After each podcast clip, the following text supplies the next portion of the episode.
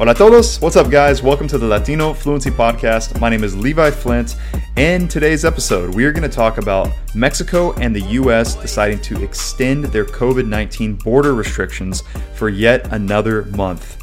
Very interesting, very, very bizarre at the same time. We have, this is a crazy, crazy year.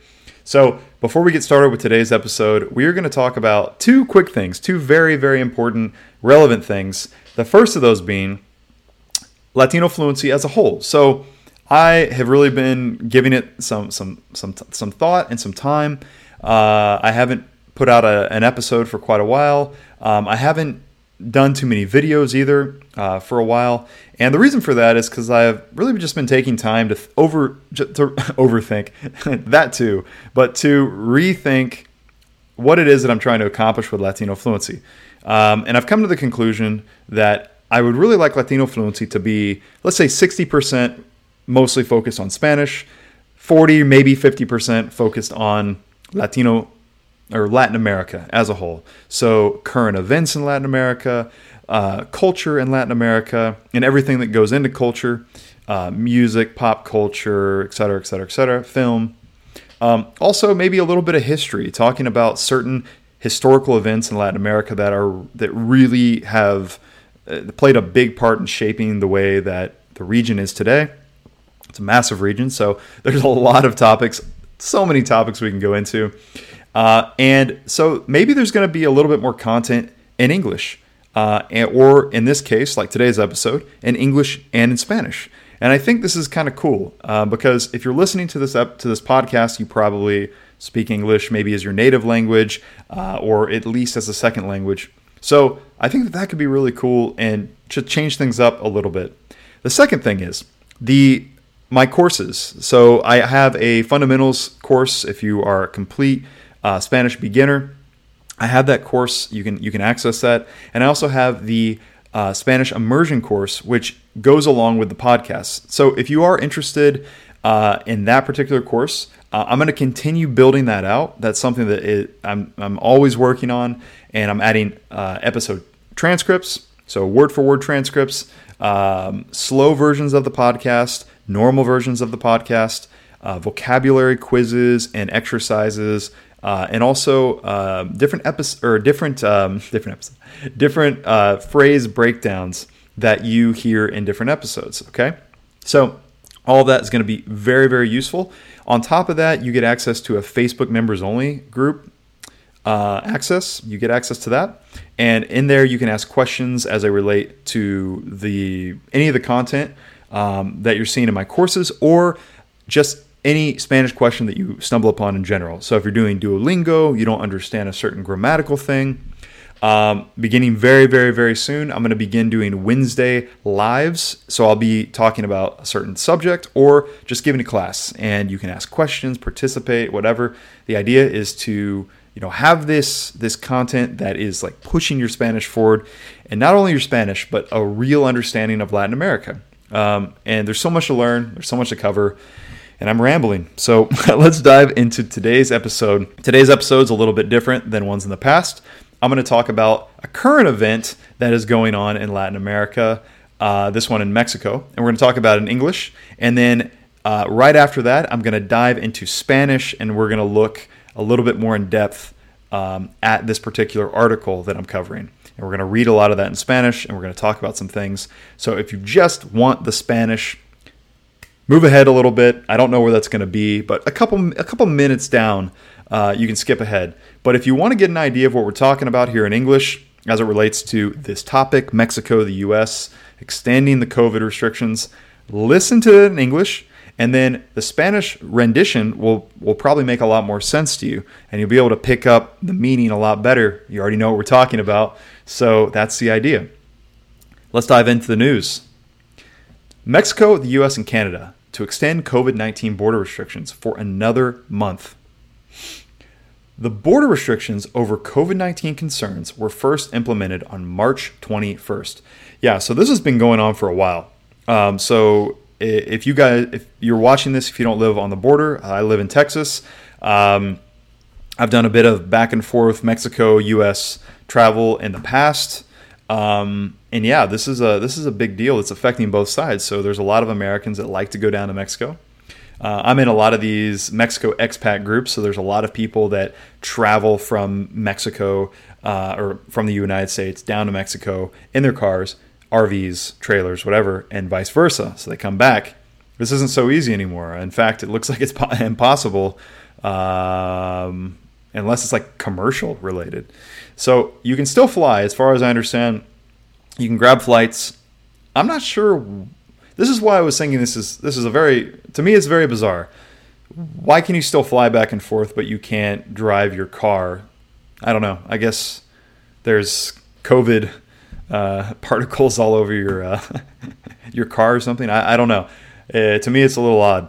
Um, so the U.S., Canada, and Mexico are poised to extend their agreements to keep the shared bo- their shared borders closed to non-essential travel to August 21st. Officials said Tuesday. The agreements would extend the closures by another 30 days. A person familiar with the matter said final confirmation of the U.S. Canada agreement has not yet occurred, but is likely. It's going to happen. The official was not authorized to speak publicly ahead of an announcement this week and spoke on the condition of anonymity. Anonymity. Let's skip that. it's anonymous, right? Right? Anonymous. It's anonymous. The restrictions were announced on March 18th and were extended in April, May, and June. So every month they are just drawing it out another month, another 30 days, another 30 days, another 30 days. Mexico's Foreign Affairs Ministry, SRE, said via Twitter Tuesday that after reviewing the development of the spread of COVID 19, Mexico had proposed to the U.S. government that they extend the restrictions on ground travel, just ground travel, at the U.S. Mexico border for 30 more days. So I think what's going on here with the ground travel is that Mexico still is concerned about getting their tourist dollars, which makes up um, either it's either number two or number three of their their most their biggest imports, right? Um, so yeah, so we'll go over that in a different episode. But that's I want to say it's number two, number three of it's just you know an insane amount of money that they pull in from tourism every single year. So they got to keep those flights going. That's my understanding. Um, so yeah, um, so that's pretty much the idea, right? That we're getting another extension, and we're going to dive into the Spanish version of this right now. Uh, I just want to say one quick thing. If you guys have watched this episode before or watched this podcast before, you've seen Reni, right? And Reni is right now, she had to go back to Mexico because of her visa, and she's unable to come back uh, via car, which she usually always does. So, uh, kind of a sticky situation right now. Pretty strange. So, let's dive in to the Spanish version. Y vamos a hablar en español, empezando ahora. Listo. Y ahora en español, básicamente vamos a hablar sobre la misma cosa, pero esta vez vas a escuchar uh, palabras diferentes que tal vez no, no, no, sepas, que no hayas aprendido hasta, hasta ahorita. Y pues voy a leer el artículo más con más profundidad, ¿no? Que de lo que me gusta hacer en inglés, porque lo que quiero hacer en inglés es básicamente revisar el artículo muy rápidamente y después en español vamos a platicar más con, con más detalle, ¿no? Bueno, aquí por COVID-19, México y Estados Unidos acuerdan cierre parcial de la frontera hasta el 21 de agosto. Debido a la propagación del COVID-19, México fue quien planteó a Estados Unidos la extensión. Las autoridades de México y Estados Unidos determinaron mantener el cierre parcial de la frontera por 30 días, días más, hasta el 21 de agosto próximo. La Secretaría de Relaciones Exteriores SRE, informó a través de redes sociales que tras haberse revisado el desarrollo de la propagación del COVID-19, México fue quien planteó a Estados Unidos la extensión por 30 días más. México fue quien planteó. Muy interesante. Entonces, parece que México tiene miedo de, de Estados Unidos. Entonces, las cosas han cambiado un poco, ¿no? Antes fue que Estados Unidos nosotros teníamos miedo de los mexicanos y de, las cosas malas que venían del sur. Y ahora un poquito, un poquito al revés, ¿no? Porque son, somos nosotros quienes estamos teniendo problemas. interesante, interesante. Vamos a ver qué pasa. propagación del COVID-19. México fue quien planteó a Estados Unidos la extensión por 30 días más de las restricciones al tránsito terrestre no esencial en la frontera común. Las restricciones, indicó la dependencia, se mantendrán en los mismos términos en que se han desarrollado desde la primera implementación el 21 de marzo pasado. Entonces, cada mes, cada mes, están dando una extensión extra, ¿no? Desde el finales de marzo decidieron dar 30 días más. O sea, cada mes, 30 días más, 30 días más. Vamos a ver hasta dónde para este, este pedo. Yo no sé qué pensar. Ambos países continuarán buscando coordinar las medidas sanitarias en la región fronteriza. Las medidas estarán ah, vigentes hasta el 21 de agosto de 2020, detalló la dependencia. Mm, muy interesante, muy interesante. tenemos un tweet aquí de Relaciones Exteriores que dice, tras revisar el desarrollo de la propagación del COVID-19, planteó a la extensión por 30 días más de las restricciones al tránsito terrestre no esencial en su frontera común. Las restricciones se mantendrán en los mismos términos en que se han desarrollado desde su implementación el 21 de marzo. Ambos países continuarán buscando coordinar las medidas sanitarias en la región fronteriza. Las medidas estarán vigentes hasta el 21 de agosto 2020. Bueno, eso dicen los, las de relaciones exteriores entonces, pues este tema es un tema muy interesante.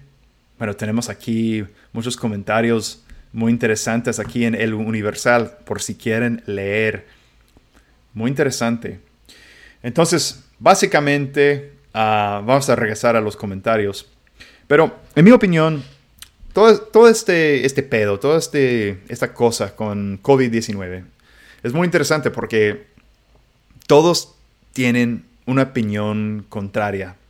Ah, y, va cambiando cada mes. O sea, me parece que eh, todo, todo acerca de este virus, todo acerca de si es una cosa política o si no es política, es muy, muy interesante.